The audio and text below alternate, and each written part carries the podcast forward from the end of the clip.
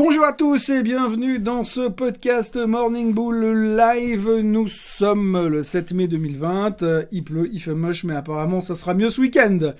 Qu'est-ce qu'il faut retenir de la journée hier? Pas grand-chose. On a ressenti beaucoup de prudence malgré un record historique sur le Dow Jones, un S&P 500 qui est pas loin de faire la même chose et un marché européen extrêmement mou et inactif. La raison principale étant que cet après-midi, nous aurons les chiffres de l'emploi et que ce sera un petit peu le juge de paix de cette semaine et des jours à venir. Alors, euh, tout d'abord, on va noter le record du Dow Jones, principalement parce qu'on voit que les gens sont de nouveau en train de rentrer dans cette thématique de rotation de secteur. On achète de la value, on se débarrasse de la tech, on évite d'avoir des trop grands risques de ce côté-là, et on se repositionne un petit peu de manière défensive à l'aube de la publication des résultats. Euh, du, des chiffres de l'emploi. Les chiffres de l'emploi seront vraiment la grande question du jour. On attend 978 000 créations d'emplois pour le mois d'avril. On a vu ces derniers temps la justesse et l'exactitude de la communauté des analystes et autres économistes. En gros, ils ont tendance à être extrêmement prudents et extrêmement défensifs dans leurs prévisions.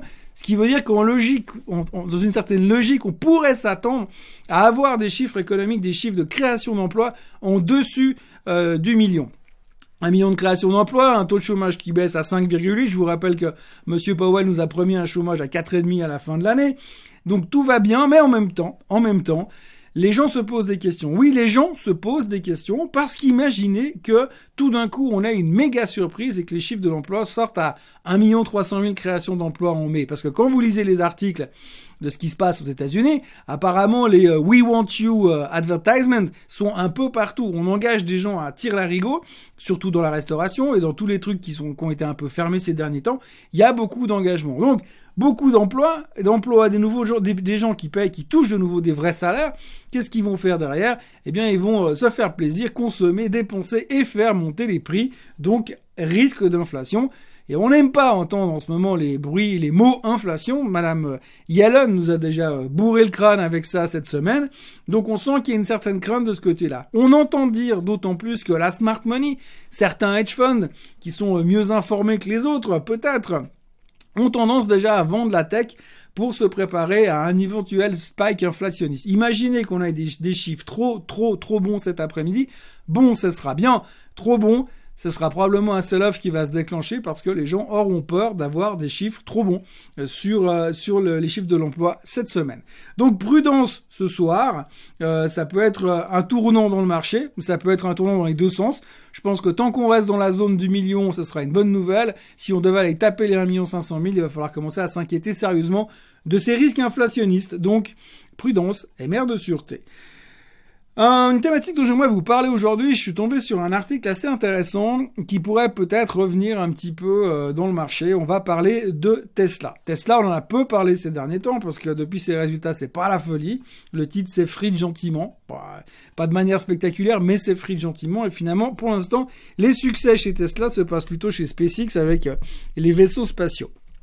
Donc, Tesla, aujourd'hui, ils ont un business qui s'appelle la vente de crédit carbone. En gros, quand vous êtes un constructeur automobile, eh bien, vous, et vous vendez autre chose que des voitures électriques, donc des voitures avec un méchant moteur thermique, eh bien, vous devez acheter des crédits carbone pour réduire finalement votre bilan carbone. Et comme Tesla ne vend que de l'électrique, eux, ils ont des crédits carbone positifs. Donc, du coup, ils peuvent en vendre. Et c'est un vrai business. Et c'est une vraie source de revenus pour Tesla. Aujourd'hui, un de ses clients, Stellantis, donc Stellantis, Citroën, Peugeot, Fiat, Chrysler, Jeep, euh, se sont euh, rendus compte, enfin, se sont pas rendus compte, mais arrivent à un niveau où finalement leur, euh, leur bilan carbone devient neutre de plus en plus, pas encore, mais on y approche. Plus ils vendent de voitures électriques, plus leur bilan carbone se rapproche d'une certaine neutralité. Résultat, à un moment donné, ils ont déclaré hier ou avant-hier qu'ils seraient bientôt, euh, ils auraient bientôt plus besoin d'acheter des crédits carbone euh, à Tesla. Et les chiffres sont énormes. Hein. Donc, euh, imaginez que la tendance aujourd'hui de plus en plus de marques tendent vers cette direction de carbone neutral. Donc de moins en moins de boîtes vont acheter des crédits carbone à Tesla. Et c'était une source de revenus relativement conséquente. Donc pour l'instant, il n'y a pas de raison d'acheter des poutres et puis d'envisager euh, d'atteindre le target de 100 dollars de Michael Burry sur Tesla.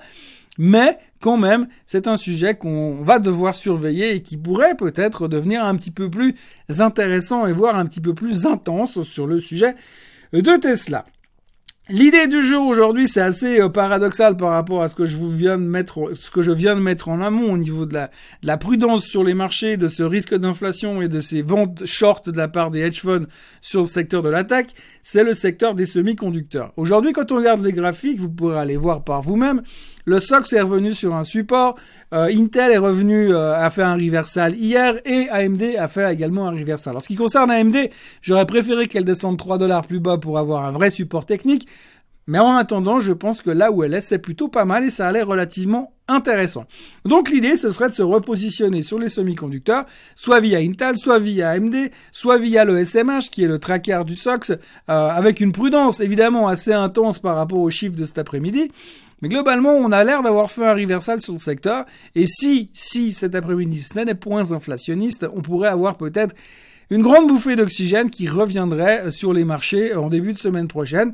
Donc à surveiller attentivement, mais ça me paraît relativement intéressant. En tous les cas, on voyait que le SOX avait un support sur les 3000, il a tapé mais au micron près les 3000 avant de rebondir. Ça ressemble à un reversal, ça a le goût du reversal pourvu que ce soit un reversal. La question des du jour, euh, la, personne me demande ce que je pense de l'action Tsour Rosé, car il n'arrive pas à saisir l'évolution dans le SMI. Alors Tsour Rosé n'est pas dans le SMI déjà, euh, ce traitant suisse n'est pas dans le SMI. La valeur vient de perdre 20-30% en l'espace de 2-3 semaines, après avoir atteint un plus haut de tous les temps. Je n'ai trouvé que peu d'informations sur la montée à 500 ni la descente à 260. Euh, est-ce que c'est une, si ce n'est une vague de crainte de demande intérieure en Suisse et un concurrent qui arrive du côté de l'Allemagne, ce qui me semble être une grosse correction. Pourriez-vous indiquer si c'est le bon moment de profiter et d'acheter cette valeur ou s'il convient d'attendre euh, que, car la correction n'est pas finie? Quelle serait sa capacité de rebond techniquement?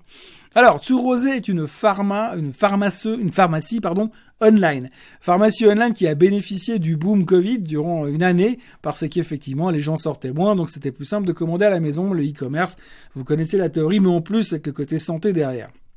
Donc il y a eu à un moment donné un emballement euh, et comme beaucoup de titres dans toute cette thématique Covid se sont emballés à des prix complètement débiles. Et aujourd'hui, on voit aussi une correction qui est en train de se faire avec le recovery et la réouverture qui se profile à l'horizon un peu partout dans le monde. Eh bien, euh, vous prenez l'exemple aux États-Unis, on a vu des corrections sur DoorDash, on a vu des corrections sur Zoom, j'en ai parlé hier déjà, on a vu des corrections sur Peloton pour d'autres raisons, mais quand même.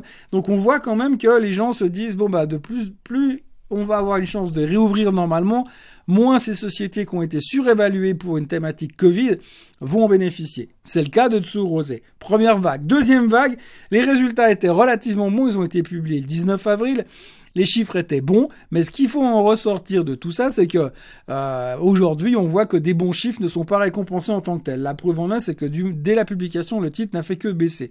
Et puis troisième point, techniquement, eh bien aujourd'hui, euh, on a cassé la moyenne mobile des 50 jours sur une jambe, on a cassé la, cassé la, mobile, la moyenne mobile des 200 jours sur une autre jambe, sans aucun problème. Aujourd'hui, on est en dessous des moyennes mobiles.